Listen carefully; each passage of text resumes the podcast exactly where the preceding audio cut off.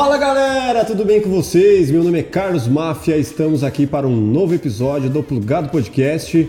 Hoje levamos um bolo aqui de um convidado e estamos aqui para um episódio extra com convidados especiais, que é a galera da nossa própria equipe. Beleza? Fala aí, Rafael. Bom, hoje eu tô aqui, na verdade eu e você somos novos convidados aqui, porque hoje quem vai apresentar é o nosso amigo Amauri. Dá um salve pra galera aí, se apresenta. Prazer, Amauri. Amauri Fotografia. O Amauri, para quem não sabe, é um dos nossos operadores aqui, faz parte da equipe, está desde o começo e tem dado um gás aí com a gente. E temos também Flávia. Fala, Flávia. Oi, gente. A Flávia é nossa principal assistente, produtora. Ela é tudo por trás desse projeto, mas a gente também. Ah, é isso aí, Flávia. Tá tímida, mas vamos que vamos, né?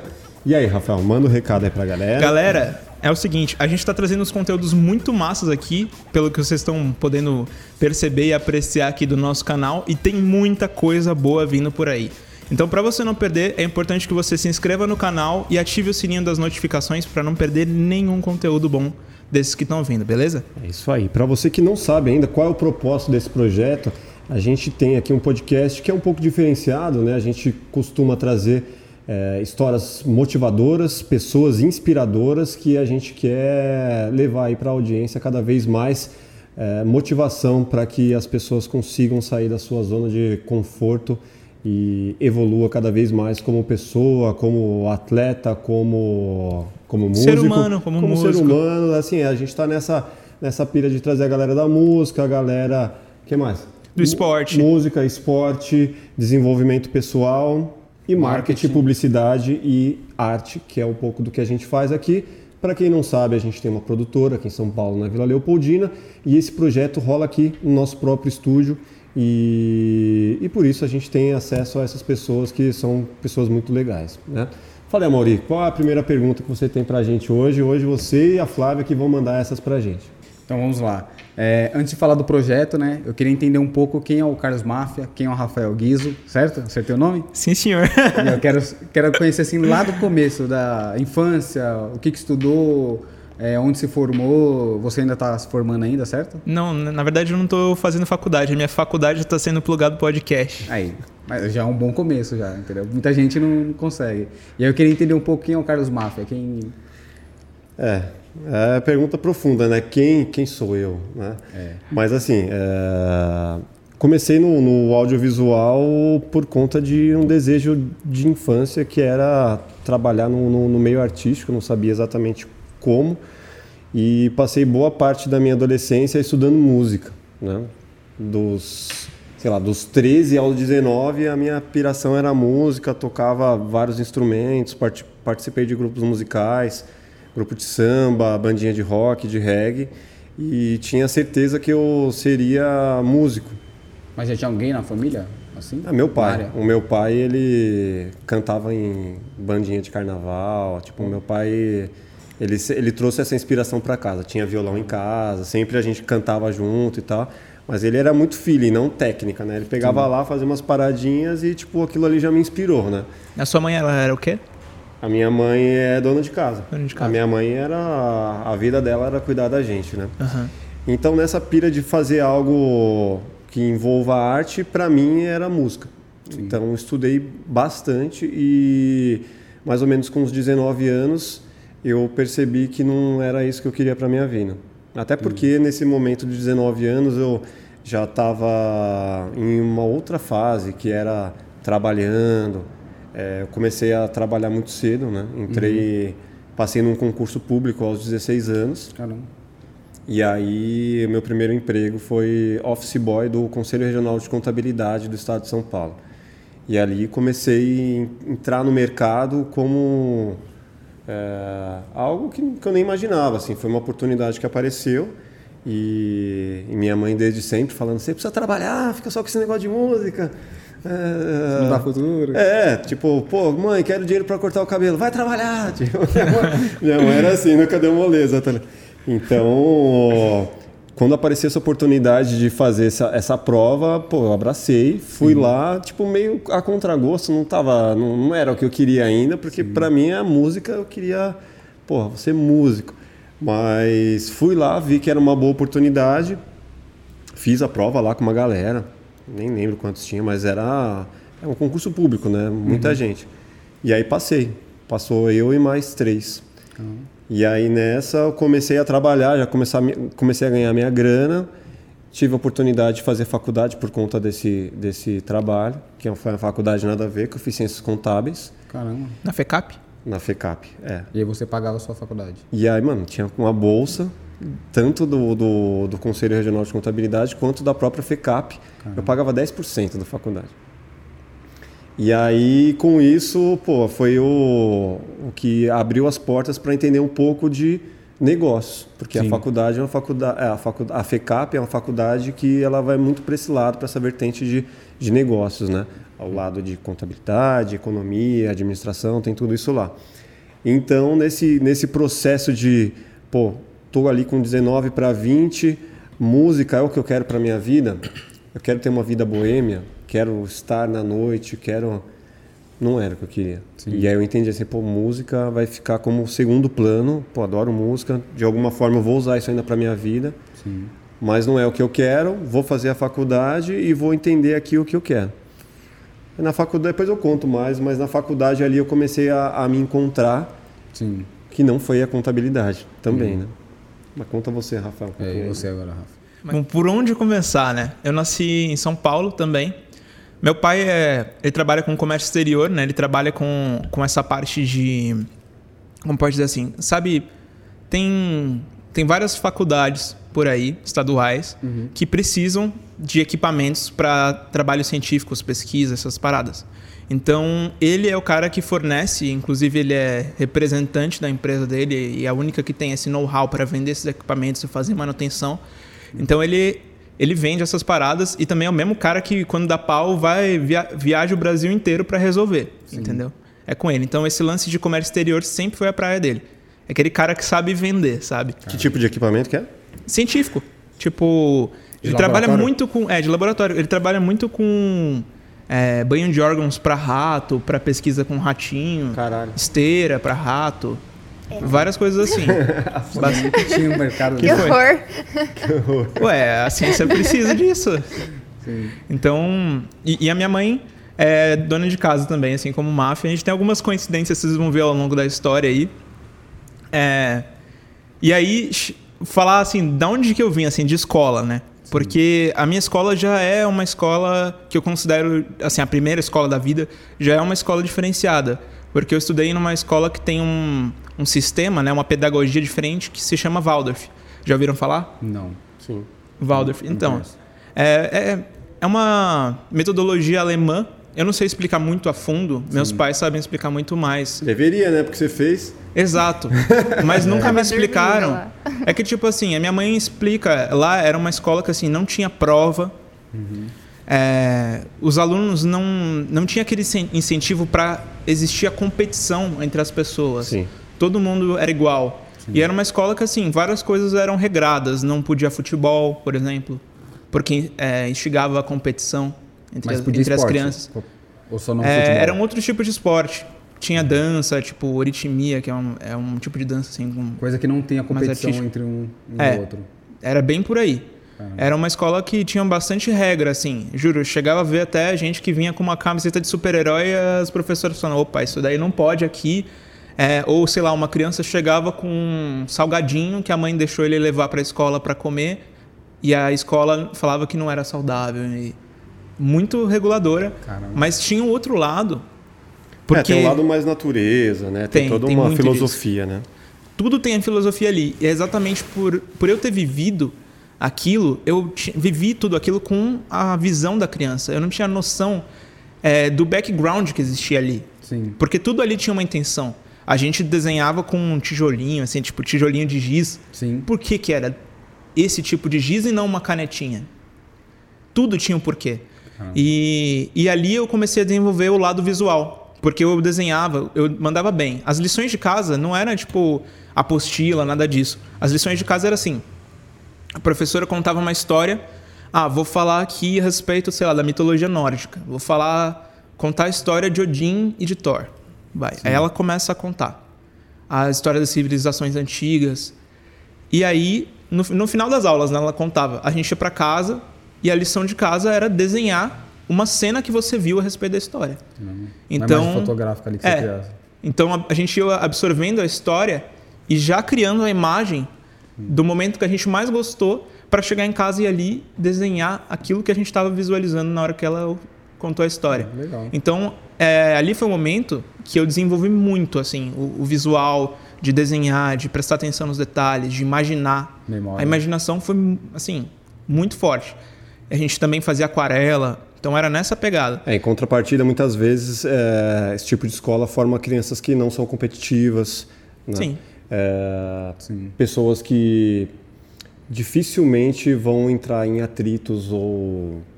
Que por um lado bem é bom e pacíficas. por lado é ruim, né? Pacíficas. É, tem um lado bom, mas depende, dependendo de onde você vive, né? É. É, sim. é, é, eu, acho, eu acho que é super válido, mas é muito bom, assim, considerar antes de extremo, colocar. É, É. Quando vai pro extremo é muito ruim, né? É que eu não estudei a vida inteira lá. Mas isso assim. É, vai, avança. Depois É. da, da, infância, você foi... Não, só, só, só explicar que tem mais um detalhe importante. Tipo assim, eu não estudei a vida toda lá. Mas viver dentro dessa bolha. Foi onde- só o primeiro... É um, um- o- a primeira escola. Eu estudei até o quinto ano. Sim. Então, assim, aquela. Fundamental, né? É fundamental, o primeiro fundamental. É, aquela bolha de proteção do mundo foi boa porque ali dentro, foi boa por um lado, né, como você está falando, ali dentro eu aprendi muito a respeito da arte e que consequentemente é o que reflete hoje na minha vida, porque ali eu, eu trabalhei o visual e também o áudio, que é a, a música, né? Ela surgiu ali. Tocando flauta, eu tocava também uma espécie de cantle. Cantle é uma harpa, né? Uma espécie de harpa. E, e violino. Eu tive durante um ano. E, e ali também eu, fora da escola, comecei no violão. Então, e cantava. Então, ali começou o audiovisual na Despertou, vida. né? E hoje, é, tô aqui, né? Dentro da área também, do audiovisual. Então, são esses reflexos. É, a primeira infância, até os 7, 10 anos, é ali onde você cria, tipo, as suas principais memórias, assim. A Então, formar ali. Tanto por isso que a educação nessa idade, tipo, é muito importante, assim. Muitas vezes. Muitas vezes a pessoa tem um filho e por conta do trabalho precisa deixar com outras pessoas, ou na creche, ou com sabe-se lá quem. E aí aquela primeira formação ali que muitas vezes vem de casa, tipo, você está terceirizando, sabe-se lá para quem. Então, Começa a criar um espelho, né, criança? porque, mano, tipo, se você pegar os sete primeiros anos ali, cara, se você passar conceitos ruins, né, coisas negativas, ou se ela vivencia num ambi é, um ambiente tóxico, tipo, fudeu, tá, né? Exatamente. É, aí, só que assim, justamente isso que você falou da bolha, né? De tipo, até que ponto isso é bom. Porque depois que eu saí dali, eu fui para uma. é, fiz o sexto ano até o nono numa escola particular, legal, mas só que, tipo assim, já foi um choque. Eu cheguei no primeiro dia de aula, tinha tipo 30 alunos na sala, enquanto na minha outra escola eu tinha 8, 10. Sabe? Já tomou um tapa na cabeça. Já tomei um tapa na. Não, não, tipo Agora assim, eu entendi porque vi- você é um idoso, você já foi criado num lugar estranho. É, Entendeu? exato. Eu Sabe, já- Seu primeiro contato com o mundo já foi estranho. Cara, as pessoas estranhas são as melhores, velho. Se elas souberem ser estranhas pro lado positivo e usar isso a favor delas, elas são diferenciadas, não são estranhas, sacou? Sim. Então, eh, foi um choque, assim. Eu sempre tive, assim, durante esse período de escola, até hoje, uma certa dificuldade de, de relacionamento com outras pessoas. Muito por causa disso. Por ter vivido naquela bolha, sabe? E aí, quando eu cheguei numa escola em que eu, eu via... A, a galera ali no Fundamental 2 não era tão barra pesada, era de boa. Mas quando eu cheguei no ensino médio, que eu vinha de uma escola em que, meu, até o nono adolescente, ano... Tipo, a galera era respeitosa, não, não, não zoava o professor, não bebia, não fumava, não usava droga, não traficava na porta Que da escola, você, não ouvia funkão no corredor. Era suave. Aí eu Solta. cheguei no primeiro dia do ensino médio, velho. Tipo, a galera ouvindo funk no talo, na sala, o professor tentando dar aula, tipo. Outro eu já mundo, vi a né? galera traficando na porta da escola. eu Fiquei, mano, onde é que eu vim parar, velho? É a realidade de muitos. Com- Não, tomei um choque, velho. Falei, e, e detalhe, era na FECAP. Já mais uma coincidência aí traçada. Era na FECAP. Eu falei, mano, o que que tá Imagina se ele acontecendo? vai pra periferia lá. Exatamente. É, eu nem falei, eu, pública, eu- eu nem falei, tipo, eu sempre estudei na escola pública, né? Então, desde, desde o prézinho, né? Na minha época era prézinho, é, até, tipo, entrar na faculdade, tipo, Só que eu dei, dei sorte, por um lado, que era escola pública municipal. Sim. Até, até o colegial. Depois eu entrei numa, numa estadual, mas a escola municipal era muito boa lá onde eu estudava, que era na, na Vila Matilde. E era bem diferente das escolas da região, porque comparado com outras. De ensino, você fala. É, comparado com outras Se escolas destaca, né? públicas Sempre da tem. região, cara, era zona, assim, tipo. é, porradaria o tempo Sim. todo, aluno que agride professor e tal. E na minha, tipo, um- tinha um nível médio ali, porque a diretoria era foda e mantinha a escola bem. Assim, Aí tipo, sim. Dei, dei sorte, né? Foi escola pública, mas, mas em meio às escolas públicas era uma escola boa. Exato. Então, tipo assim, até nesse período também de, de Fundamental 2 e no ensino médio, eu tive dificuldade e um estranhamento também por parte de outros alunos com a minha Sim. pessoa, porque eu era diferente. Você era o estranho, né? O estranho, exato. O cara que, tipo assim, o outsider, tá ligado? O cara que tá avulso do normal entre a gente. Então, isso, tipo assim, me fez sofrer por um lado, tá ligado? Durante esse período. Porque eu confesso, assim, sofri bullying durante um período, é mais no ensino médio, que foi osso. O segundo ano, pra mim, foi o pior ano Uhum. Mas da minha bullying o vida. quê? A galera dava porrada, a galera Não, te porrada não. zoava, Porrada não, era- Encontrava apelidos, o que que... Ah, exclusão, apelido. Cara, assim, o limite que já aconteceu comigo foi um cara, tipo, eu tava passando por um, um processo de, tipo, eu tava com uma infecção na garganta, tá ligado? Aham. E já era osso tratar porque o ar-condicionado da sala todo dia, tipo, estralando de frio, assim. E aí eu tava. Olha que beleza, tinha ar-condicionado. É, exato. Tipo, é. Mano, você é, você é privilegiado. Sou privilegiado, É. eu a aceito. Eu dificuldade era o ar-condicionado, tá ligado? Não, mas tava, Não, eu tava graças mal. a Deus, né? Não é, dá pra... é, bem. Seu pai, tipo, te proporcionou isso. Exatamente. É, tá pagando até hoje. Mas enfim. Aí é, eu tava, cara, mal, malzão de garganta. Tomando antibiótico e tudo. Aí eu tava, minha mãe me deu um própolis pra tipo, dar, uma, dar uma aliviada. Chegou um dia, do nada, velho. Eu não tava nem. Tipo. Eu nem falei com os caras da minha sala, que era, tipo assim. Imagina assim, pegaram uma sala e colocaram todos os caras mais insuportáveis da série juntos. Ninguém conseguia dar aula lá. Aí um desses caras, vir- eu tava assim, entregando um negócio pra professora na mesa, tipo, professora, olha minha redação aí. Aí o cara falou assim, aí, Guizo. Aí eu, quê? Ele, você sentiu alguma coisa diferente na sua mala? Eu falei, não, mano, por quê? Ele falou, ah, porque eu peguei o seu própolis e virei dentro da sua mala. Nossa. Porque, velho, eu nem dei bom dia hoje, mano. Tipo, por que que você fez isso, tá ligado? Aí todo mundo. Aí, tipo assim, a sala inteira começou a rir da minha cara. Eu falei, que mundo que a gente vive, mano? Que que é isso, velho? Eu não fiz nada pra ninguém, tá ligado? Aí eu falei, professora, o que que eu faço? Aí ela falou, eu- sério, eu fiquei, tipo assim, sem saber o que fazer, tá ligado? Aí ela falou, bate nele. Aí ela falou, não, não, não, brincadeira, brincadeira. Aí ela não, ela falou assim, próximo da fila. Tipo, Tipo, passou. é, tipo, velho, se vira. Aí foi pro meu lugar assim e fiquei, mano. É. Sem saber o que fazer, como reagir. Eu não sou, como você falou, né? Tipo, você, Não cria, tem- você é criado tem- nessa não- bolha? Não tem irmão mais velho, né? É, meu irmão mais novo. É, e, e, tipo, é, de ser criado nessa bolha, como pode dizer assim, você é pacífico. Você fica Sem a blindado. lance da competição. Você fica blindado Então, do mundo. cara, você tá na sua, velho. Você não, você não quer fazer mal a ninguém, tá ligado? Você, você tá ali na boa. E isso incomoda. Mas por um lado foi bom, porque assim, se você saísse da escola mais velho, você- o sofrimento seria muito maior, entendeu? Se você saísse depois do ensino médio. Se você Porque daí mais teria tempo. repetido vários Não, anos. Na, na, na primeira escola, se você tivesse ficado mais tempo na primeira, Eu a sua bolha se ia ser maior. Será que tem tanto É, tempo? Ah, Tem, mas não nessa que eu estudava. Na que eu estudava era até o quinto ano. Mas tem outras que é tipo até o médio. Então, a bolha ia ser muito maior. Então, pra sair, você ia sofrer muito mais, porque você já tá Eu, adolescente. eu discordo um pouco. Porque, por exemplo, a, aqui de São Paulo, a maior escola Waldorf que tem é bem grande. Eu esqueci onde é que fica certinho, mas eu tenho alguns amigos que estudaram lá. Que é, cara, é pra rico. É tipo. Eu acho que tem uma em Cotia. É. Essa chama Rudolf Steiner, que é o nome do criador da metodologia. Se bobear. é, é alemã. Cara, é tipo, é gigante a escola. É muito da hora. Só que assim, todo mundo que eu conheço que estudou lá, hoje é. A maioria. É gente tipo Zé Droguinha. As coisas rolavam mais pesado na escola Waldorf, nessa que é a maior. Sim, Porque só tem riquinho, tipo, o cara que, mano, não pega nada se tomar em quadra, tá ligado? sim, né? E rolava Tem isso. pior lá do que numa escola particular normal. Então, eu não sei se é por conta de. Pô, você fica tão envolvido, né, por uma bolha, por tantas proteções que Aham. você precisa encontrar um propósito. Aí o cara às vezes vira, É. porra louca.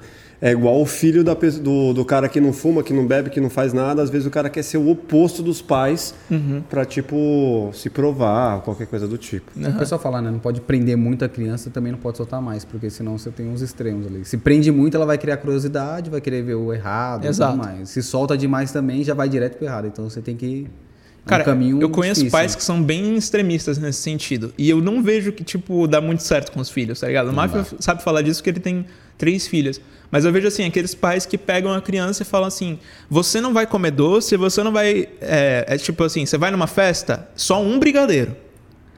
Você não pode comer bolacha, filho meu não come salgadinho, filho meu isso, aquilo. É, não pode ser Criança só come coisas é, orgânicas e naturais. Beleza.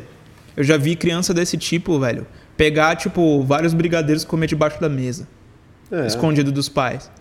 Então você cria a criança, tipo, querendo amarrar tudo e a criança se rebela. Mas isso não é só para criança, isso é qualquer relacionamento. né? Uhum.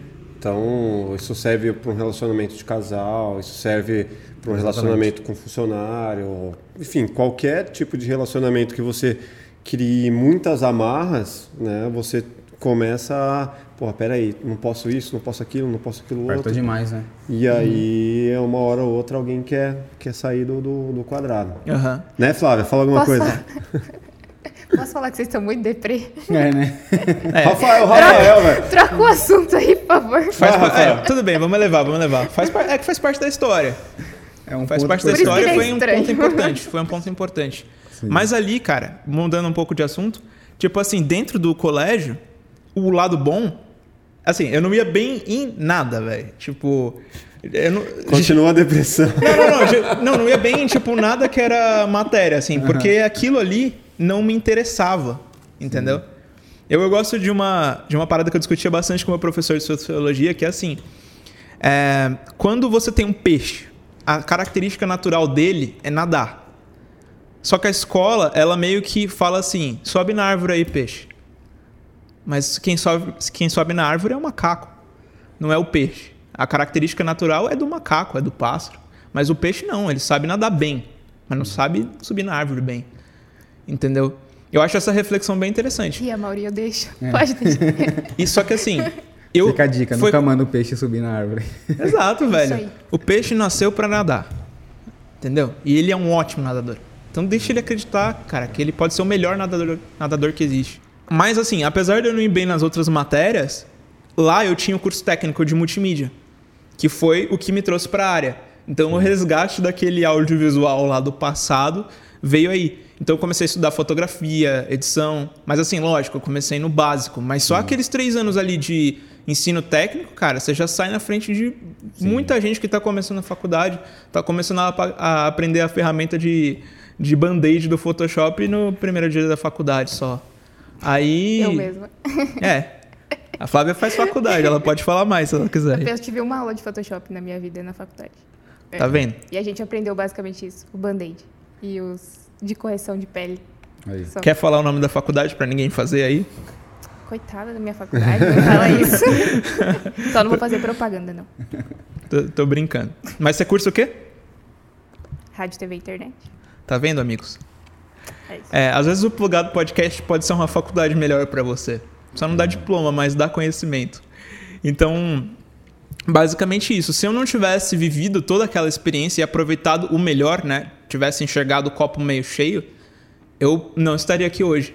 Então, aí che- eu conto como que a gente se encontrou, tipo, Não, antes de você contar, ele conhe- precisa contar como ele criou a empresa. Eu nem é sei eu verdade, é verdade. A É. empresa precisa existir É. pra depois a gente se encontrar. Faz Ah, todo tá. sentido. Então vamos lá. Então, depois de alguns anos, né, no, no Conselho Regional de Contabilidade, acho que depois de uns, é, uns cinco anos, eu falei, cara, não é isso que eu quero para minha vida. Tipo, tô aqui todo dia, tal, fazendo algo que pô, me ajudou é, num crescimento profissional, pessoal, conheci várias pessoas, entendi como funciona uma grande empresa, né? É, departamentos, todas as coisas funcionando como se fossem engrenagens e tal, mas eu percebi, pô, não quero estar num, num, num órgão público no qual ele não favorece a meritocracia. Porque muitas vezes para você crescer num órgão público, você precisa de outro concurso público, né? você precisa de outras coisas que não necessariamente você fazer o seu melhor ali dentro de, do que você está determinado a fazer. Sim. E isso, tipo, me esgotava muito. Eu falei, pô, preciso fazer outra coisa. Então, na faculdade, no curso de Ciências Contábeis, lá, é, lá eu decidi, eu entrei no centro acadêmico. E no centro acadêmico eu, comecei a fazer toda a parte de marketing do centro acadêmico da, da FECAP. Que era meu, panfleto, criar camisetas para a gente vender, para arrecadar grana, para não sei o que e tal. E aí aquilo ali, tipo, ficava muito mais contente em fazer tudo aquilo ali que nem era algo que me dava grana. Mas você aprendeu na faculdade ou já sabia alguma coisa antes? Não, sab- sabia, tipo, mexer no Paint, no, tipo, o Windows, no- Corel o ainda. Windows 95, sabe? Corel Tudo- Draw não existia. Não. Não, existia, mas eu não tinha acesso, Sim. né? Eu aprendi assim, no trabalho eu tava lá e tinha o Paint lá do Windows e lá começava a fazer os rascunhos ali, desenhar, o PowerPoint começava a montar umas apresentações.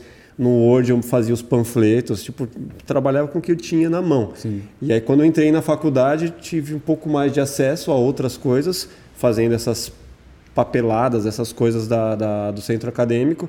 E ali eu percebi, porra, aí eu, eu virei o gerente de marketing do centro acadêmico.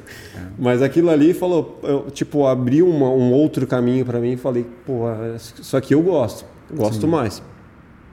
Aí o que, que eu fiz? É, eu não contei que com, 17 com 17 para 18 anos eu tirei.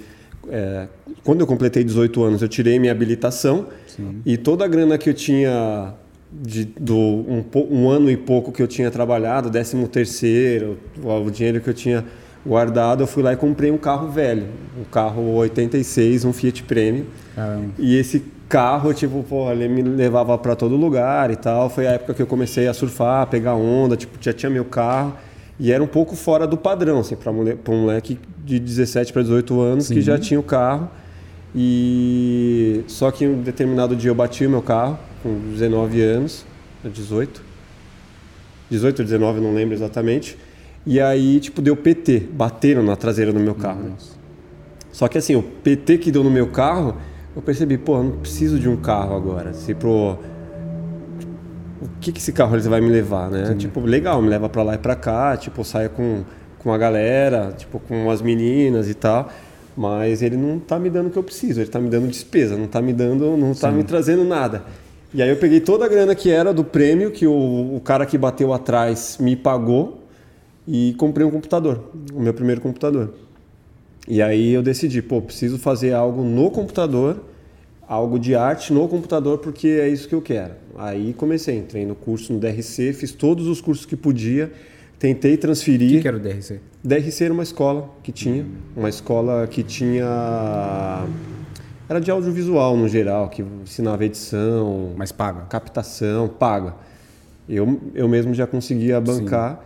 é, e a faculdade, tentei transferir o meu curso de ciências contábeis para publicidade e não consegui, porque o, o diretor geral lá, o. Como que era o nome? Não era o conselheiro, era o. Bom, enfim, era o diretor geral da empresa, ele não autorizou. Porque ele falou: não preciso de um, de um publicitário aqui dentro do conselho. Caramba. Então, assim, se você quiser fazer faculdade, você vai fazer a que a gente está oferecendo, que é ciências contábeis. Eu falei, beleza, então não vou fazer, porque, tipo, você Aí não, não finalizou. não finalizei. Tipo, não, não tinha possibilidade de finalizar. Porque, quer dizer, eu tinha a possibilidade de finalizar ciências contábeis, mas não o curso que eu queria. Eu Sim. falei, então beleza. Então vou começar a traçar o meu caminho. E ali foi o começo do fim da, de onde eu estava, porque falei, não é o que eu quero, então vou seguir de alguma forma que eu consiga bancar. Então foram os cursos. Curso daqui, curso de lá, curso acolá. Fiz todos que eu podia, de todo o pacote Adobe, é, os cursos de captação, todos os cursos que, que eram bem objetivos, né? Mas eu não tinha uma bagagem universitária na área e aí eu entendi que o que eu precisava era entrar no mercado. E para eu entrar no mercado, o que, que eu fiz? Dentro de uns cursos que eu fiz, tinha lá HTML, como criar o site. Meu, criei meu site, coloquei todos os vídeos que eu já tinha feito, todas as Você animações. Que ano que era? Acho que era 2003. 2003, 2004. E aí eu criei um site, coloquei todos os meus vídeos lá e comecei a mandar para todas as produtoras que podia, nos arredores de onde eu trabalhava no Conselho Regional de Contabilidade. Até que um belo dia, na TV1, que é em Perdizes, eles me o Leonel, que é um cara que eu sou muito agradecido até hoje, ele falou: "Pô, a gente viu seu material aqui, tem umas coisas legais e a gente está precisando de alguém". Falei: "Porra, legal, isso que eu quero". Eu olhei lá no no site, né? já tinha olhado, né? Porque eu mandei e-mail para eles, mas voltei a olhar e eu falei, pô, animal, os caras são um grupo grande que fazem vários filmes e tal. E aí ele falou, só que não tem grana. Eu falei, ah, beleza, vamos aí.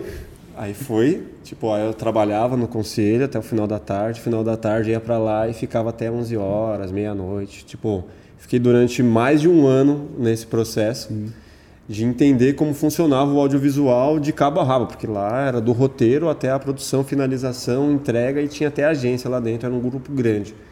Então consegui passar por vários departamentos e tipo foi a minha faculdade. Tipo, entendi várias é, a, o, o- todos o- todo o caminho do audiovisual ali dentro. Tinha até estúdio de áudio, os caras faziam as próprias locuções lá dentro. Era um negócio bem legal assim para quem tá, tá aprendendo e entendendo. É um pouco do que a gente faz aqui. A gente faz de cabo a rabo, o processo completo. Então, para mim foi excelente e a partir de um determinado tempo eu já estava pegando frila e aí eu encon- encontrava um tempo para fazer os frilas, seja lá dentro da própria TV1 ou fazia quando chegava em casa, fazia no final de semana, até que anos depois, uns dois, três anos depois, eh, eu me senti apto a sair do cargo público para entrar de, de vez no, no universo audiovisual e, e já bancar minhas contas. né? Nessa época foi bem próximo do meu casamento. Assim, eu casei com 23 anos.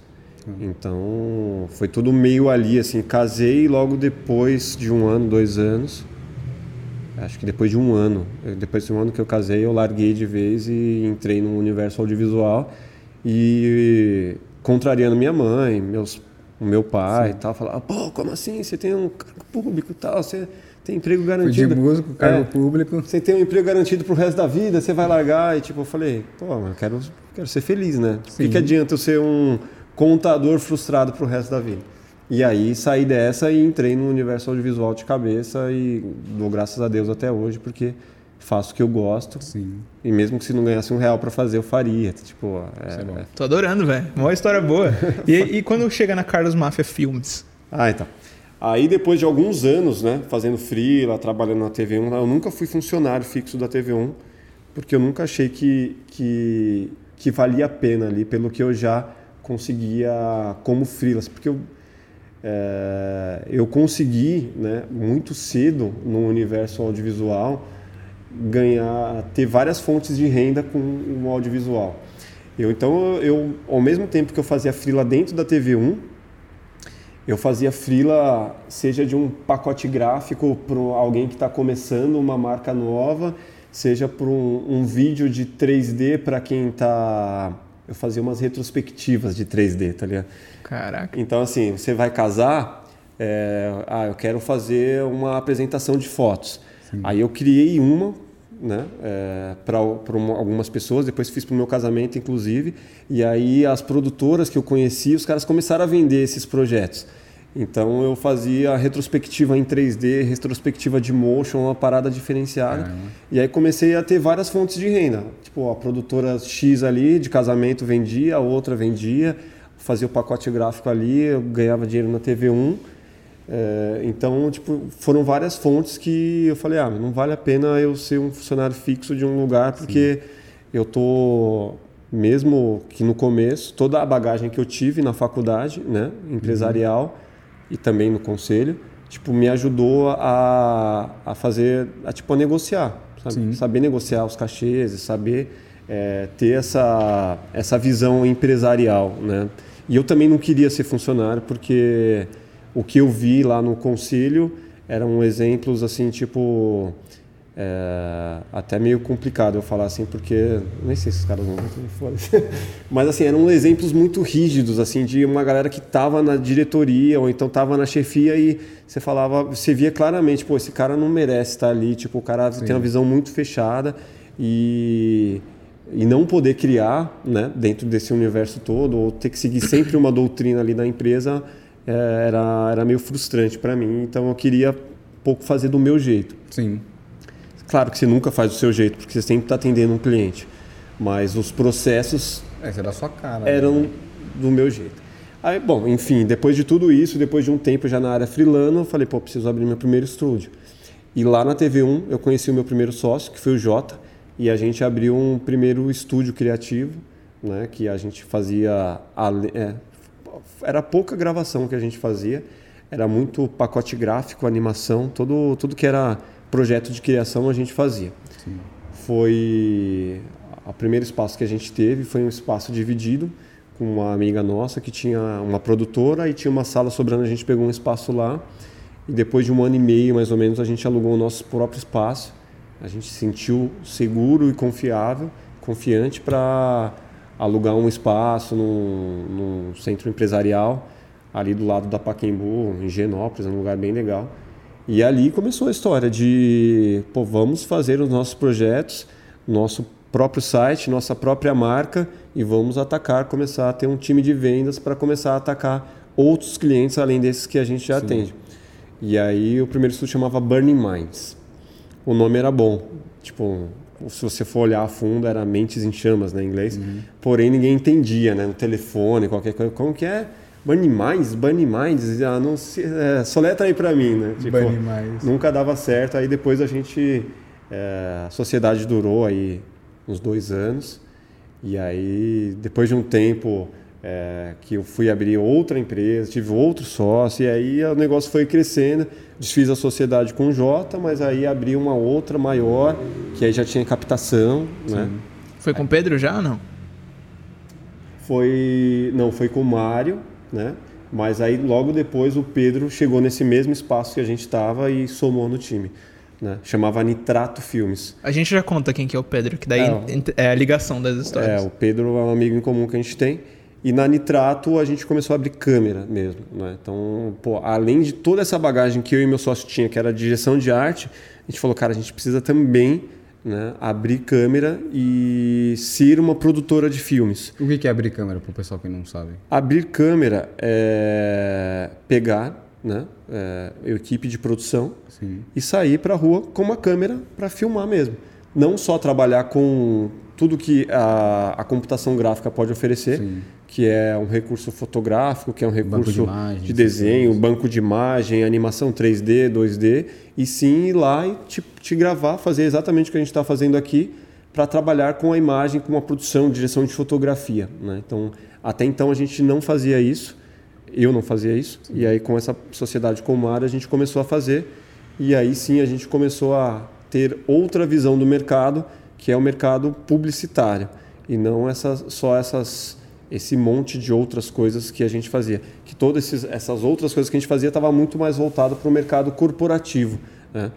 Então. Isso que eu ia perguntar, vocês faziam o quê? Vocês faziam comerciais, faziam apresentação para as empresas? O que, que era? Antes da Nitrato, a gente fazia muito é, vídeos para eventos. Sim. Né? É, apresentações do Bradesco, apresentações do Itaú. Grandes empresas sempre têm grandes eventos e a gente fazia muito toda a parte de videocenografia desses eventos. Sim ou então vídeos institucionais, que uhum. rolava muito, né? Hoje rola até ainda, mas pouco menos. Mas era assim, ah, o, o, vídeo corporativo da Sony. Então vamos fazer lá o vídeo corporativo, gravar a fábrica.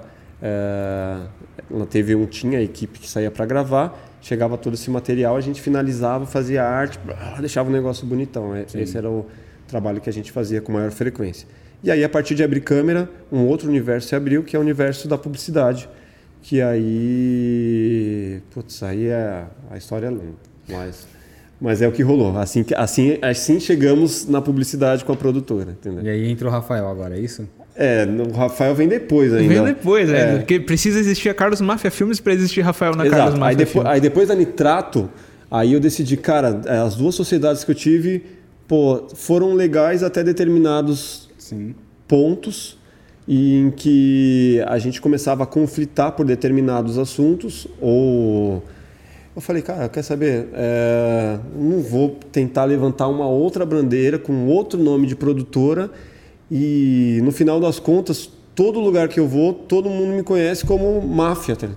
Tipo, pô, vou assumir a porra desse nome mesmo e, e o nome vai.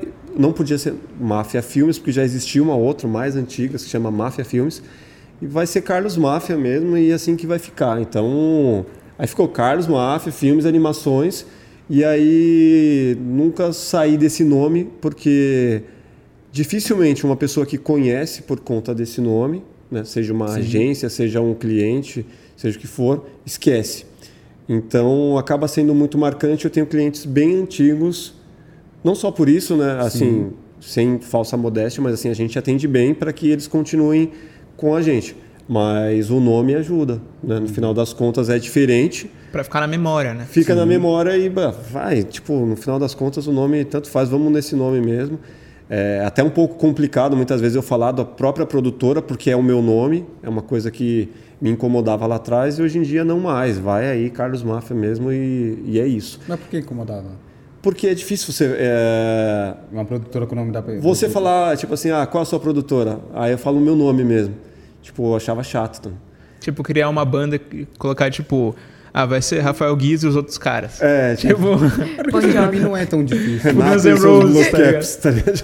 É porque assim, eu sou, eu sou da fotografia, né? Então assim, a maioria dos fotógrafos é assim, é a Mauri Fotografia, é Carlos Fotografia, Rafael Fotografia, sempre vai estar com É, nome. então, mas assim, é muitas vezes é, esse tipo de É negócio difícil, baseado num nome próprio, ele tende a ser um negócio pequeno eternamente. faz sentido. É que Mas- um fotógrafo é uma pessoa só, não é uma empresa. Sim, exatamente. Mas É. tem exceções, né? Tinha uma grande agência que chamava Agnello Pacheco. Tem outras empresas que são baseadas em nomes. Então, assim, eu falei, ah, no final das contas, Ou você fica pequeno ou você fica marcado, então. É, verdade. É, então é, era, é- era essa a minha preocupação. Né? Ah, Ou até de eu ter pessoas ao meu lado que não defendam o nome porque é máfia ou qualquer coisa do tipo. Associar alguma coisa ruim. É, Já teve gente que falou disso já, tipo, pô, ah, máfia, mano, achei esse nome meio sinistro, não gostei. não Tipo, não já- gostei ninguém nunca teve essa. Audácia. essa- é, não sei se é audácia. mas assim, pelo menos a galera já falou, nossa, mas por que máfia, né? E aí você explica. Porque Mas é meu sobrenome. Porque Oh, é meu desculpa, sobrenome. desculpa. Porra, mas, pô, que da hora, Tati. Pode ser que não tenha achado, né? Pode ser que fala que bosta de sobrenome, mas pô, é um negócio Eu acho muito autêntico, velho. Eu acho mó da hora, sem gosto. E aí sim, comecei a. Tipo, uma, uma produtora em que eu não tinha mais sócios e que tinha pessoas trabalhando né, como funcionários. Então, assim, é, o atendimento, é, a produção e outros parceiros. Tipo, ah, preciso de diretor? Pô, chama o diretor X, chama o fotógrafo Y. Então, eu comecei a, a ver o mercado de uma outra forma em que o que eu precisava estava ali e o que era demanda recorrente por conta de um trabalho, eu chamava um ou outro profissional. E assim surgiu né, a produtora, que por um bom tempo foi na Santa Cecília, né, também em parceria com outro amigo, que é o Marcelo Galvão, que ele já tinha a Gata Cine e fazia longas, e ali eu vivenciei um outro universo, que é o dos longas. Né? E também com o El, que é o, o- o- o fotógrafo, o diretor que trabalha aqui com a gente. Vivenciei também por muito tempo, num, num espaço que a gente tinha em comum, o universo da fotografia. Que eu tinha ele do lado o tempo todo e eu esclarecia todas as minhas dúvidas relacionadas à fotografia. Qual lente, qual câmera, de onde vem, para onde vai, qual origem, como era fazer com um analógico, enfim. Cara, tive várias vivências assim dentro desse eh, universo ter a produtora em locais específicos em que tivessem outras pessoas ao lado. Sim. Assim como a gente tem aqui hoje. A gente está num condomínio gigante, tipo maior de São Paulo, onde a gente tem locadoras, tem outras agências, outras produtoras e tá tudo do lado. Então assim, esse universo colaborativo, tipo, te ajuda a crescer. Né? E sempre tive pessoas do lado. Eh, enfim, aí com vindo para esse espaço há uns quatro anos atrás, aí vem o Rafael. Aí vem o Rafael, só que é o seguinte, antes disso teve o Pedro, que o Pedro, um dia eu tava conversando com ele, né? Esse amigo em comum, Pedro Werneck, se você estiver assistindo, é você mesmo. Você é o responsável pelo plugado existir. Porque eu não sei se a gente teria essa ideia se não existisse, existisse aquela conversa da gente, pô, será que estamos assistindo é, os mesmos vídeos, É. né? Os mesmos podcasts, ouvindo os mesmos podcasts, assim surgiu. Depois eu conto melhor. Mas o Pedro virou pra mim, eu tava procurando trabalho também, tava freelando, que nem um máfia. Só que assim, eu fiz várias coisas, cara. Eu tava num momento que eu tava filmando muita corrida. Eu cheguei pro Rio de Janeiro, tinha acabado de voltar também, é, para filmar corrida de gente mesmo. Filmei lá no Rio de Janeiro meia maratona. Foi inclusive uma aventura, porque eu fiquei, tipo, eu tinha meu motorista de moto pra ir, me levar de um pedaço do trajeto até o outro. Sim. Aí eu sentava, tipo, invertido na moto e eu ia filmando. Aí ele, eu ia falando pra ele, cara, vai mais rápido, vai mais devagar, vai mais pra direita, vai mais pra esquerda. E ele ia, eu controlava ali. Aí eu voltei do Rio de Janeiro, aí eu parei de, tipo, trabalhar meio que frila fixo, sabe? Quando, tipo, o cara não... Ele sempre te chama. Sim. Aí eu parei com isso, tava no momento, cara, eu tô querendo trabalhar fixo, tô querendo explorar mais a fundo o que é o audiovisual. Porque quando você tá ali, não menosprezando, mas quando você trabalha com esse mercado de, ah, vou fazer um freela de fotografia infantil, vou fazer fotografia infantil de aniversário, de eventos, casamento, é, é outro mercado. É esse da DSLR, sabe? É Sim. outro mercado, é outro público, é outra parada que eu não menosprezo, inclusive eu adoro. Mas eu tava querendo conhecer o outro lado, que é a publicidade, o cinema, é outra coisa. Isso com quantos anos? Ah, tava com 18, não. É, quando eu entrei, cara, foi interessante que eu entrei no dia 20 de maio. Eu fiz 18 anos no dia 18 de maio. Então, 18 e 18, aí deu dois dias, eu já tava aqui, dia 20 de maio. Inclusive, eu sempre lembro porque é dois dias depois do meu aniversário. Aí já entrei aqui e a gente começou. Cara, é, eu podia jurar que não ia conseguir entrar, porque quando eu cheguei aqui, falei: Olha, esse aqui é meu portfólio. Aí é um vídeo de corrida. O Mafia assistiu até metade assim e falou. Aí ele parou. Legal. Mas e outra coisa? Eu Legal, fiquei, foda-se. Caraca, mano. Acho que não vou ser aprovado nem a pau. Aí ele falou: Não, beleza, você tá dentro. Vamos te dar uma oportunidade de aprender. Tô aqui até hoje aprendendo. E, Quantos na verdade, anos? a vida inteira aprendendo. Quantos Oi? anos isso já tem? Ah, foi em 2019. 2019 que eu comecei. Vai, estar uns dois anos e meio já. Sim. E aí, cara, aqui foi onde eu comecei, cara, a aprender um pouco de tudo. Tudo. Até falar de frente pra câmera, agora eu tô tendo a oportunidade de aprender e continuo aprendendo outras coisas também. Então tá sendo uma baita escola, como eu falei, a faculdade. Não, não fiz a faculdade como a Mauri falou lá no começo. E tô, assim, sinceramente, não sei se ainda vou fazer, não fecho as portas. Sei que às vezes é importante você ter o canudo para pegar certos tipos de trabalho, às vezes ir para fora, fazer coisa alguma vez na vida. Mas, cara, tô felizão, eu tô realizando o lugar do podcast. Aí Então- que entra. É, e da onde surgiu a ideia de fazer o podcast, de, o nome? De onde que veio tudo isso? Quem teve a ideia? Você, o Máfia? Quer em falar? Conjunto? Não, fala aí, fala aí. Cara, vamos lá. Você fez muitas perguntas. Como surgiu o plugado? Eu acho que é Ó, uma, você tem que aprender a fazer as perguntas, hein? uma de cada vez. é uma de cada vez, mano. Vamos lá. É, primeira coisa, a ideia, A né? Flávia tem que perguntar também, ela tá muito quieta. É, fala aí, Flávio. Oi. Beleza.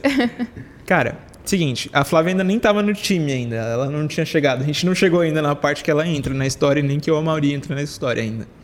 Mas assim, eu tava em casa, cara, eu até contei isso num outro episódio do Emílio. Eu, eu tava em casa é, trabalhando naquele momento de home office, assim, que tava. Durante a pandemia. Durante a pandemia, quando as coisas estavam começando, ninguém estava entendendo o que estava acontecendo com São Paulo, com o Brasil, com o mundo, com, com o mercado. E estava num momento meio fraco assim de job. Até estava aproveitando para estudar algumas coisas a respeito de comunicação e tudo mais. Eu estava vidrado nos Meio podcasts. fraco, você foi aí sutil, né? Tava, mano. Ah, eu não queria expor. Torneiras fecharam, não temos trabalho praticamente. É, foi, Apesar foram- que a gente não ficou sem trabalho, Não, não. porque a gente tem a parte de finalização, animação e tal. Mas assim, produção não podia fazer nada. Né? É. Então a É. gente estava nesse momento. Tudo assim, fechado, né? Tudo fechado, não pode gravar. Era, era esse o cenário. É, exato. E aí, nesse momento, foi quando eu comecei a assistir o Flow, comecei a assistir outros podcasts, assim, audiovisuais. Eu nunca curti muito só áudio, Sim. sempre audiovisual. E aí, comecei ali a trabalhar, ouvir me interessar pelos assuntos, mergulhar ali na história dos convidados, eu pensei, cara, tem tanta gente que eu quero conhecer e tanta gente que eu quero conversar, e eu já tenho essa vontade há muito tempo, sabe? Pô, eu vi um cara que eu sempre admirei na TV, ouvindo música, que é uma parada que eu também tenho uma ligação extremamente forte comigo, assim. Eu falo, mano, eu conheço vários, eu quero ter a chance de não só ter uma conversa e, tipo, eu tirar uma foto e nunca mais falar com o cara. Sim. Não, eu quero, cara, criar laços, eu quero que ele saiba meu nome, eu saiba o nome dele, ele sabe quem eu sou, me conheça, tá ligado? Uhum. Eu, eu, sempre fui assim, eu não tô aqui para ser fã. Inclusive, eu não gosto dessa palavra de fanatismo. Sim. Eu tô aqui, cara, para criar relacionamentos sólidos com as pessoas, tá ligado? que elas possam contar comigo e que eu possa contar com elas também. É para isso que eu tô aqui. E é nessa, nessa vontade que eu fiquei ali, naquele querer.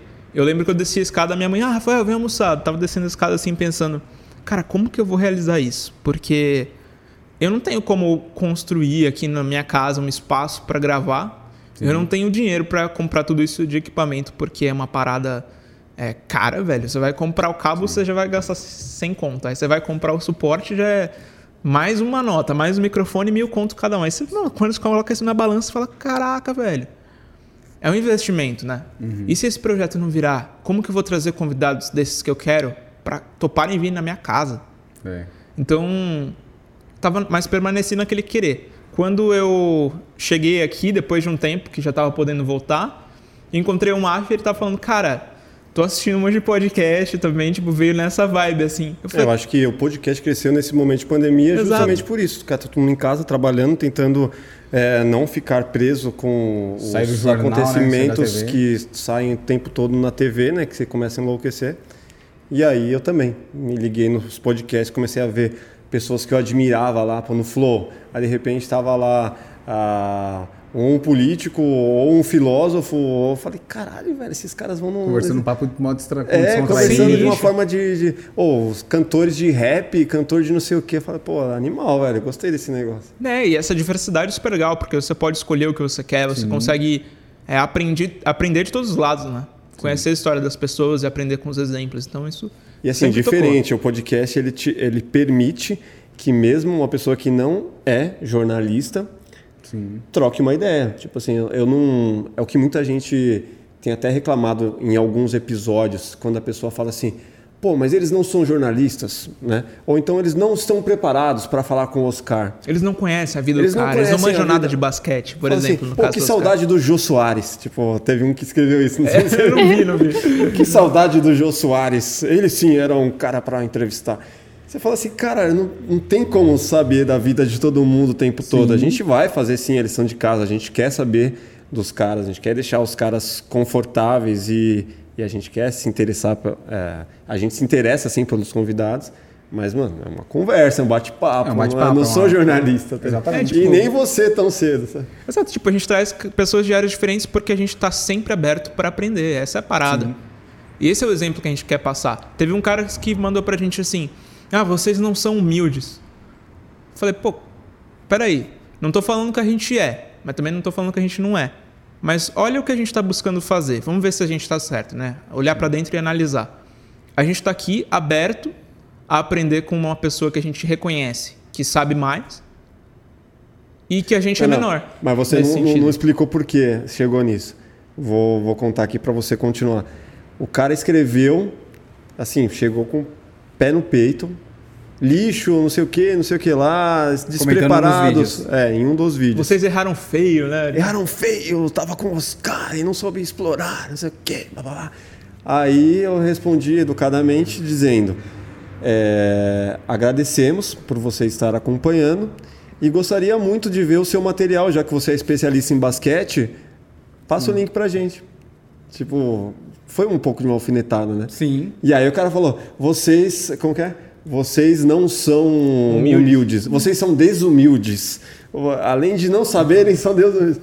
Ah, vai, aí eu falei, aí tipo, a instrução já, mano, tipo, o cara é, chegou com o pé no é. peito. Não, não, nem deixa, tipo. Eles estão tendo o primeiro contato com, com haters, haters, aí é, eles estão. É, tá tipo, eles estão meio.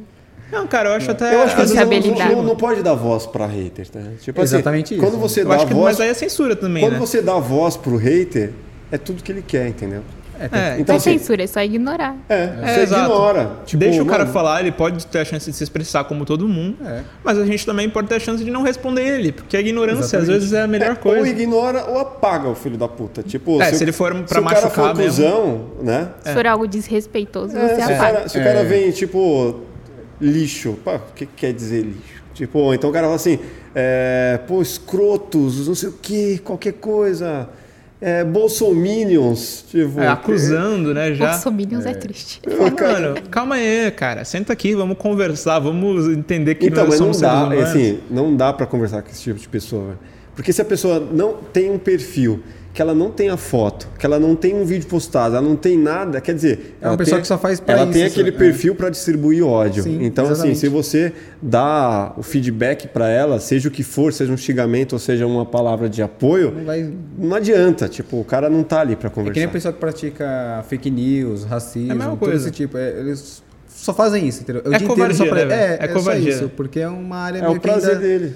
Não Mas- tem lei ainda. Aham. Mas voltando, tipo assim, mano, eu acho que esse é o lugar que a gente deve se colocar sempre.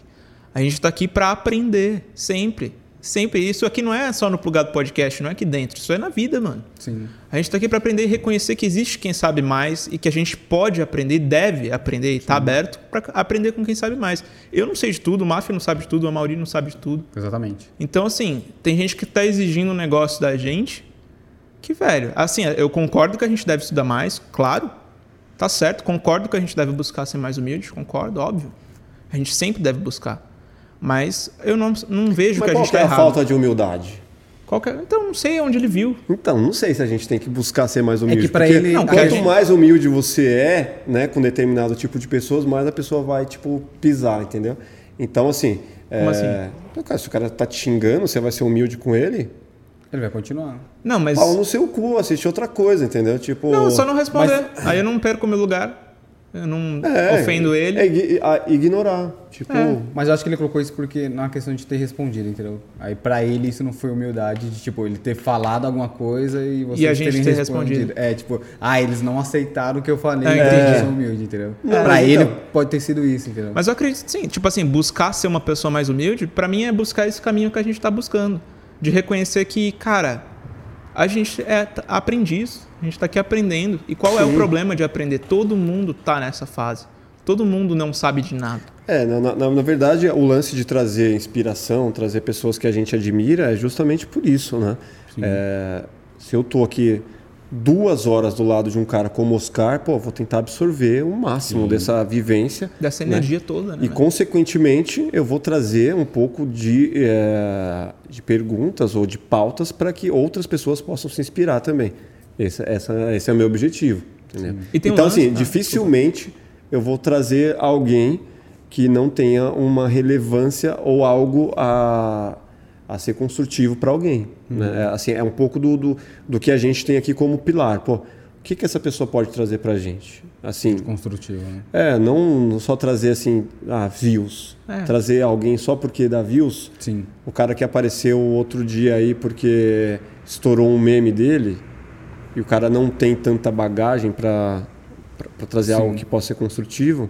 Ou sei eu- lá, eu a não vejo esposa como- do, do Kevin, né? Que morreu agora, que tá indo um monte de podcast bombando, falando da morte do cara. Ela tá criando fama em cima de um do namorado dela que morreu. Tipo, isso pra mim não é bonito, tá ligado? Ela foi no, no Real Podcast Ela lá. foi em vários, velho.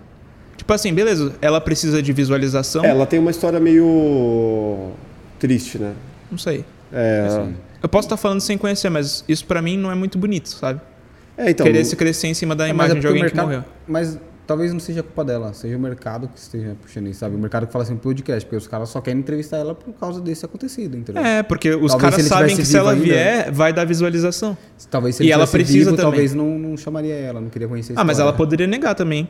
Não, mas sim. aí ela vai negar, não. Ela vai se se engrandecer dentro daquilo, sabe? É. Continua, é um exemplo. continua. É, mas tem um lance também que a gente faz aqui, que muitas vezes a gente já sabe a resposta, porque a gente pesquisou a respeito do convidado e a gente faz a pergunta mesmo assim, porque é pra tornar acessível pra quem ainda não sabe. É. Sim. Isso é uma parada também. E aí, às vezes, o cara fala, porra, mas nem sabia disso? Do fulano? Como assim? É.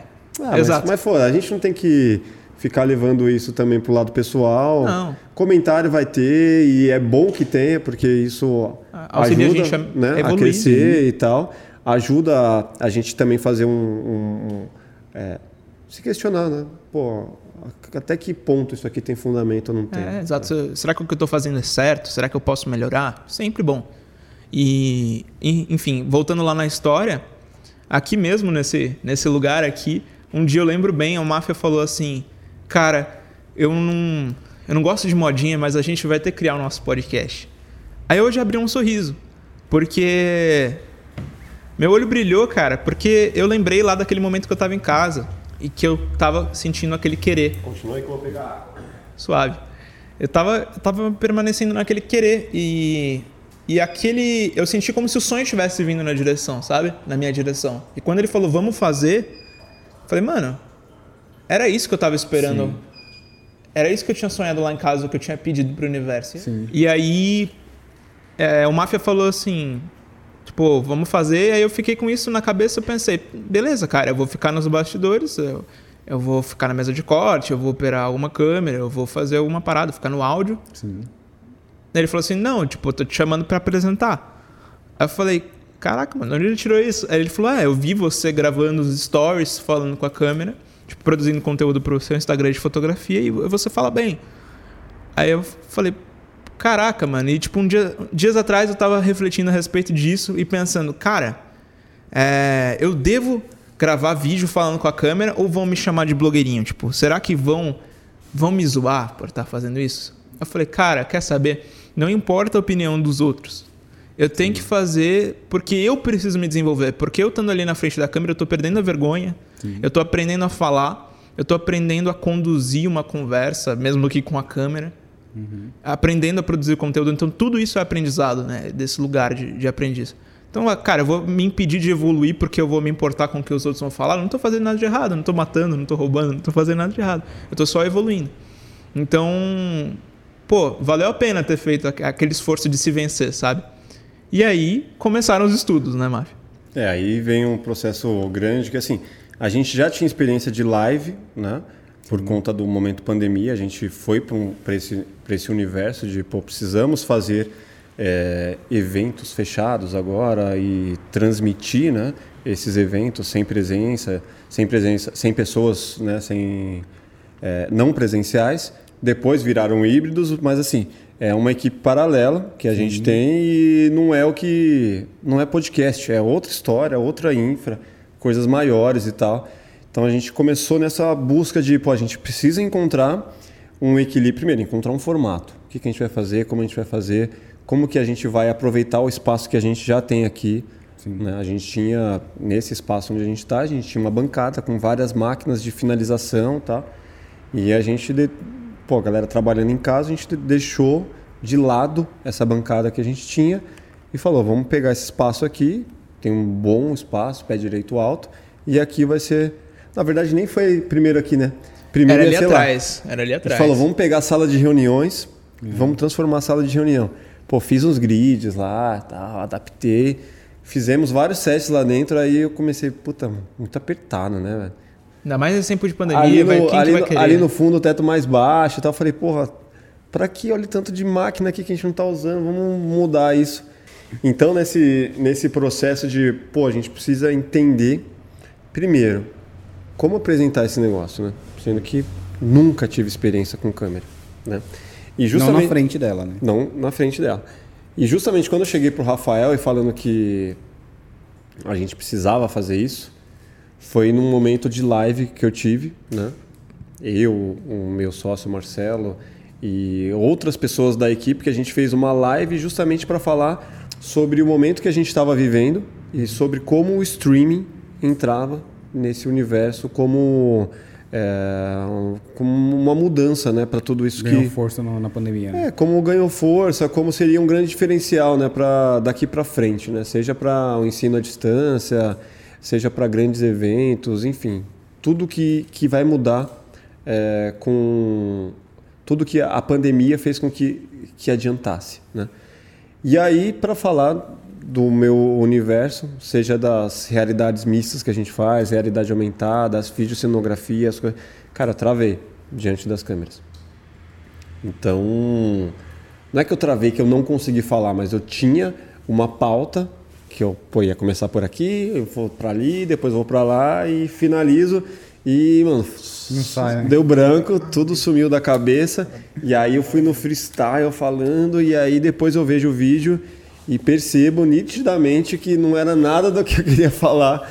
Falei de uma outra, falei com outras palavras, falei do assunto, mas de uma forma totalmente diferente. Falei, nossa, velho. E não tinha ninguém lá. Imagina se tivesse plateia, tipo, preciso melhorar a minha oratória, preciso melhorar a minha comunicação diante do público, diante das câmeras. E aí comecei a estudar isso e foi justamente nessa época que falamos, vamos fazer nosso projeto, porque primeiro a gente vai se desenvolver, né, Sim. diante das câmeras, a gente vai ter a oportunidade de trazer uma galera aqui, a gente tem, né, essa bagagem audiovisual para colocar esse projeto de pé, consigo fazer né, a- o que precisa ser feito. E os investimentos é, a nossa empresa tem. Então, Carlos Máfia Filmes vai bancar esse projeto para que ele seja inserido no, no mercado. Então, começou o projeto dessa forma, com uma necessidade por conta de tudo isso que... E assim, a vontade de fazer algo diferente também. Né? A pandemia, ela serviu para a gente olhar para dentro e parar para pensar no... Cara, tudo que eu estou fazendo até hoje, já tipo há 15 anos, é, vai continuar assim daqui para frente? Pô, vamos fazer uma coisa diferente, sabe? É, eu fiquei pensando em que projeto a gente podia formatar, sendo que não podia nem abrir câmera por aí. E achei que o podcast vinha muito de encontro com isso. Pô, a gente pode produzir, pode trazer as pessoas, temos a possibilidade, temos o espaço e temos um conhecimento técnico mínimo. Então, daqui a gente precisa começar um aprendizado para fazer isso funcionar bem. Né?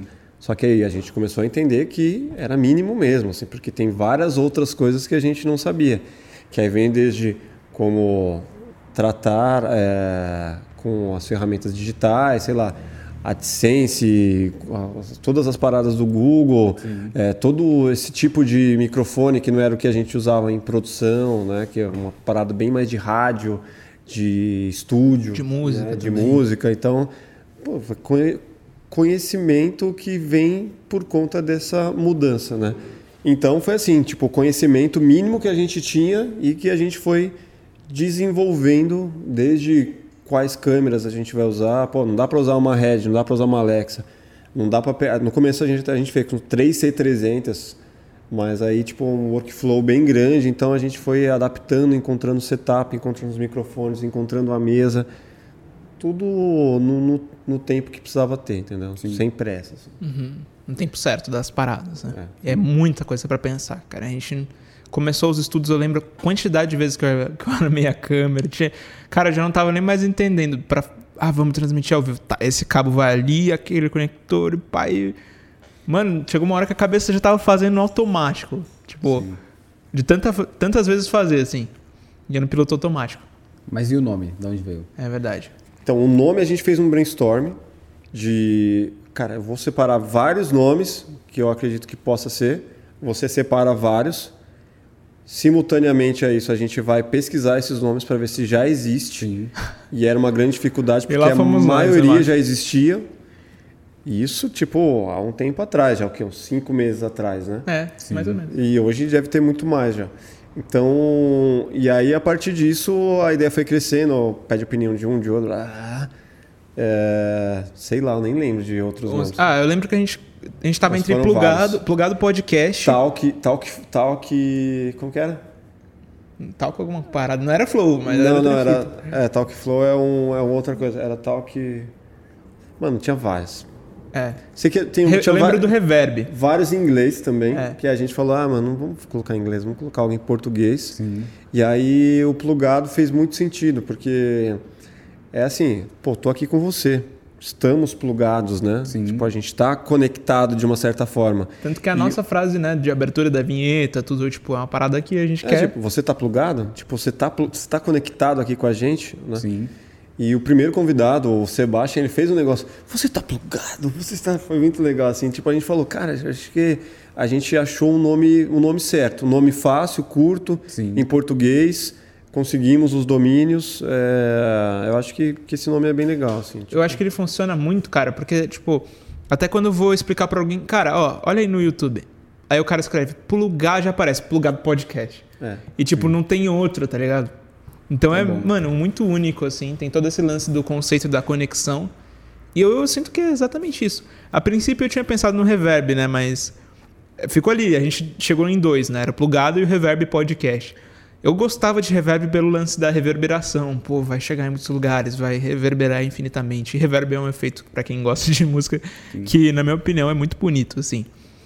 E aí eu tinha toda essa ligação, mas, cara, tá sendo como é pra ser e tá crescendo do jeito que é pra ser. E o lance do P também, PP, sabe? Plugado, podcast, Sim. tipo uma coisa, a sonoridade dele, a fluidez, Ficou. assim. É verdade. Ao falar, sabe? Então a gente pensa muito nisso. E aí do plugado começou a, os estudos de arte, como, pô, qual é o logo que vai representar isso? Não quero um logo que, que tem um microfone, Sim. Que tem um fone tem. de ouvido, um né? fone de ouvido ou qualquer coisa relacionado a isso que é clichê, né? Não que o todos os clichês sejam ruins, mas era Fica saturado, né? é, pô, já tem demais. E aí essa identidade ela vem ali do P, né, com toda essa ondulação que tem um pouco desse lance de reverberar também. E a princípio eu ia colocar um plug na ponta que ia represen- representar todo esse cabo ali também, tipo, tinha uma outra ligação. Eu falei, não, o, o plug tá muito na cara, tipo, Sim. Tira o, ca- tira o plug Só e- conceito, né? e tal conceitual. Tipo, aí começou a identidade e o lance da cor. E, pô, assim, a gente está bem no começo ainda, né? O projeto ele está crescendo, né? dentro das, da expectativa que a gente tem. Estamos desenvolvendo, né? Como apresentadores. Tem várias falhas ainda, eu percebo, né? Sim. A cada novo episódio eu percebo algo que precisa corrigir, a gente vem trazendo isso. E para quem assiste o primeiro e assi- assistiu de hoje, você fala assim, porra, um- grande salto. É, mas é bom, né? Porque você precisa evoluir, né? Se você fica numa zona de conforto, ah, tá bom assim. Não, e que a cada episódio a gente tem tanto o que a gente está fazendo aqui hoje é uma questão, tem uma questão técnica por trás, que é uma nova mesa em que a gente tem todo um aparato para finalizar os episódios com maior facilidade. Então é um outro investimento que a gente fez, né? algo que a gente está trazendo e que a gente vai reduzir o nosso tempo de workflow, tipo, sei lá, em 10 vezes, né? para conseguir fazer mais. Isso é bom. Então, né? Talvez até você queira falar algo mais sobre isso. O Rafael vem editando os episódios e, tipo, é, a gente ainda não faz ao vivo, né? É algo lá mais para frente que a gente precisa. Eu acredito que a gente precisa conquistar um público maior para que faça sentido a gente estar ao vivo. Ao vivo. Então, mas assim, o workflow que a gente tem agora, com tudo que a gente tem, a gente consegue fazer um por dia, fácil. Né? Cara, eu acho muito bonito, assim, como a gente começou.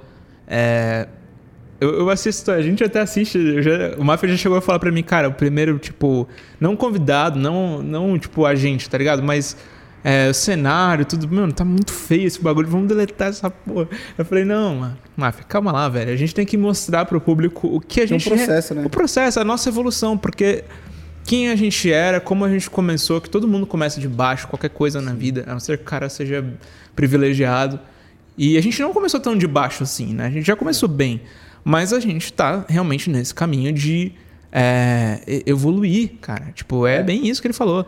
Encontrar onde a gente ainda não foi bom o suficiente. O que, que a gente pode Para fazer? esse pra nível de projeto, né? Tecnicamente, a gente saiu na frente. Assim, infra.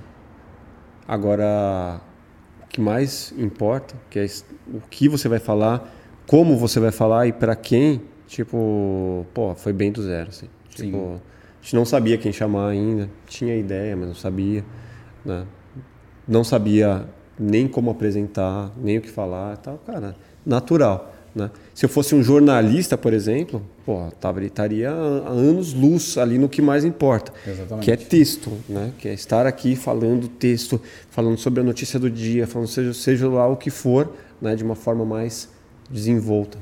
Mas isso a gente vai pegando com o tempo. Sim. Quem que falou? Acho que foi o Luiz França, né? Que? Ele falou assim: Não, eu acho que o que vocês têm é até melhor para começar do que. Acho que foi o Luiz França. Né? Foi, foi ele. né? Foi ele? ele falou alguma coisa assim, porque às vezes você começa com uma pessoa que já, já tem vários vícios de jornalismo ou de programa de auditório, seja lá o que for, e aí, tipo, para você fazer essa coisa acontecer, você não, Não fica consegue. natural. É, não fica natural, Exato. fica com cara de programa de TV, sabe? É. Cara, e já chegaram pra gente, tipo, com aqueles caras que chegam pra dar uma dica, assim, a gente passa sempre a peneira, né? Na dica, ver até, até que ponto a gente pode melhorar mesmo e tal. Cara, querendo, assim, falar pra gente ser o que a gente não era, sabe? Eu senti isso. E a gente, cara, a gente encontrou o caminho de ser fiel ao que a gente é mesmo. Eu acho que essa é a parada, sabe? A gente tá aqui pra ser natural, pra ser a gente, pra mostrar quem que a gente é, não ser diferente.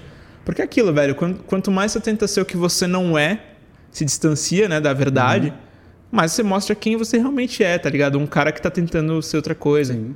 E aí é aquilo, né? Até a gente vê essas discussões aí na Globo, o cara que tenta ser um personagem na ou transparecer essa imagem pra mídia, uma hora a máscara cai, tá ligado? E todo mundo vi- vê quem que é o cara na realidade. Ele comete uma cagada, mostra que. Sim, a máscara cai, né? Exato. É isso aí. E você, Flávia? É que o que, que falar você agora, tem Flávia. a dizer? A gente não contou como a Flávia entrou, né, no projeto ainda. A gente vai falar isso. Mas fala aí, Flávia. A Flávia é a primeira experiência dela ali com uma câmera, Diga. com um microfone. Me obrigaram a estar aqui, mas tudo bem. Fala aí, você Eu- que fala. Eu, não, eu tava procurando estágio. Eu faço rádio, TV e internet, pra quem não sabe. e eu tava procurando estágio há muito tempo. E eu tenho uma amiga em comum com o Rafael, que Que inclusive é amiga do Pedro que me trouxe. Então tá tudo completamente conectado. Aí eu vim um dia, um belo dia, conhecer o Máfia. Não, eu falei com você por chamada de vídeo. É. Com quem? É, com o Rafael. Ah, tá. Aí eu fiz uma mini entrevista com o Rafael. E É depois vim verdade. Por- porque assim, porque a Flávia chegou? Porque a gente precisava, pô, o negócio começou a ficar uma demanda e não tem como dar conta, né? É, fora a time- produtora, né? Tipo, É, e produção, e liga para um, e liga para outro, e produz aqui o que vai comer, e é mesa de edição, lá, lá, Mas ela veio por, por causa do podcast. por causa Sim. do podcast. Sim. É, desde o primeiro episódio só. Eu vim um dia antes. Foi no primeiro? Foi no primeiro. Caraca, eu, vim na um eu vim né? na quarta-feira. A gente O gravou. Sebastião, você estava aqui já? É, Já. É verdade. na- acho que eu vim na quarta e a gente gravou na sexta, né? É. Foi, foi três dias. Fazia três dias que vocês me conheciam. E aí a gente tava Verdade, já gravando o tava- podcast. Então, tipo, pô, a Flávia veio aqui, era o que a gente precisava. Alguém com Ainda mais uma mulher na equipe, né? Pra dar uma equilibrada. Vontade de crescer, né? Alguém que tenha conhecimento da área, mas que tenha bastante para aprender também, que é o que a gente pode oferecer. A gente pode oferecer bastante aqui. E ela entrou, pô, vamos aí, cara. Tipo, temos essa demanda, tá afim, vamos. A Flávia abraçou a ideia com a gente, pô, e hoje ela já tá aqui. é, já. Eu quanto tenho a tempo? idade do podcast. Cinco tempo? meses. Cinco meses. É isso. e, e é a visão feminina que a gente não tinha, né? Sim. Então. Que é o que equilibra tudo isso aqui, cara. E você chegou aqui também por conta de, pô, precisamos cada vez mais câmeras, cada vez mais coisas. Exatamente. Aí veio a Mauri Fotografia pra nos salvar. Precisamos, cara, de operadores. Porque assim, hoje a gente está fazendo algo bem fora do comum. Sim. Que é deixar as câmeras quietas lá sem Ninguém sem ninguém mexer. É. Mas normalmente a gente tem todo esse controle e, e faz toda a diferença. Ter alguém ali, eh, seja para cuidar da câmera, seja para zelar pelo equipamento, para entender como, ah, pô, vai ter que trocar card, trocar bateria, seja lá o que for, a parte técnica, né? E muito disso, você está por aqui, eu agradeço muito por você estar aqui com a gente. Eu e o Gustavo, né? O Gustavo não tá aqui hoje, mas... Você Augusto. também. e o Augusto, você É, nem sabe o Augusto, nome dele. desculpa. Ele gosta tanto do cara que ele não sabe nem o nome. Eu O. Augusto tava O aqui, Augusto, né? A gente vai gravar o Augusto. Tadinho do Augusto. O El também é um cara, né, que a gente tem, que, tem muito a agradecer. Todo mundo que está fazendo parte né, do projeto e que está apostando de certa forma, o Ramon, o Sandro, o Edson, é, o Marcelo, puta, tem uma galera aí. Minha esposa, A Vivi. Minha família. minhas, minhas filhas pequenas que, pô, me deram um presente agora do Dia dos Pais Tipo, desenharam o logo do Plugado Podcast É. numa camiseta, assim, com os coraçõezinhos. Uma bonitinha. Ah, Meu pai, tipo, pegou um dia do nada e mandou fazer esses bonés que eu dei um pra cada um aqui da equipe. Nem me avisou, assim, pegou e fez do nada. Então, É, então. Tem pessoas que estão acreditando no nosso E os projeto. meus pais que ficam assistindo várias, tipo, horas lá no YouTube pra. É? Pra dar views. É. é da hora, é bom, eles apoiam. É, eles, pô, eles falam assim, quando que vai subir o outro? Quando que vai subir o outro? É, que da hora. Tá, tá vendo? Tá, a família apoia, né? A galera. Sempre, sempre. A, a- a- em torno desse projeto, a gente está fazendo uma, uma comunidade ali de pessoas que, pô, acreditam, que acham que o propósito é bem legal. E realmente o propósito é legal, né? Trazer histórias eh, de crescimento, né? Então, pô, quem, quem não, não gosta, né? Eh, agora a gente encontra, chega numa fase de encontrar equilíbrio de formato, né? Como isso aqui pode evoluir? Porque até então, gente- o que a gente tem feito, por mais que esteticamente seja diferenciado de muitos podcasts, seja pra, pela câmera, pela luz, pela qualidade de áudio, né? Mas como dar um salto, né? Agora a gente começa a se questionar como isso ser um pouco diferenciado. Sim. Qual é a nossa identidade a partir disso, né? Então agora a gente o processo de crescimento eterno que a gente vai e é isso. Acho que a gente já falou bastante. Pra Acho que já já ficou São 10 e 10. é, já, já, já temos aqui o que a gente precisa. É, mais para frente a gente faz outros, né? Com, com esse propósito da gente passar um pouco mais sobre a gente. Talvez até com alguns convidados a gente possa deixar mais claro para eles que eles também, né? Podem perguntar algo sobre o universo audiovisual, sobre o podcast, que muitas vezes a gente só fica metralhando, né? Então pode ser uma via de mão dupla. Tipo, pô, pergunta aí o que, que você Sim. quer entender sobre podcast, sobre esse universo audiovisual. Então, só mais uma coisa aqui, eu vou aproveitar, né? Vocês sempre fazem isso com o convidado, né? É, vocês pedem uma música que marcou a, a vida deles, Ih, uma história. Caralho. E aí agora eu quero uma música de cada um, uma música do Rafael e uma música sua, como vocês falam, de preferência em português, e falar por que, que essa música marcou vocês. O Mafia pode começar, Não, não, ele não, fala- não começa A não. Mauri tava segurando Não, essa, desde daí, que ele né? sentou Pô, aí, Não hein? tinha pensado, Porra. velho. Pô. Aí você apertou, mano. É uma música do Geraldo Azevedo chamada Semente e Fruto. Essa música, cara, marcou muito a minha vida. Como ele é cult. Cult Não, é- idoso eu não demais, meu Deus do céu, velho. Eu não conheceria se não fosse a minha mãe, porque eu ouvia desde criança, assim, né? Na, no carro. Então, essa música, cara, ela, ela repete em loop na minha cabeça desde que eu ando de carro com a minha mãe, que ela me levava pra escola. Então, é uma música que marca muito, assim. E a letra dela é Tomara, seja sempre assim, tomara. É, acho que tem, tempos viverão em nós. Tipo, pura energia, paz e alegria.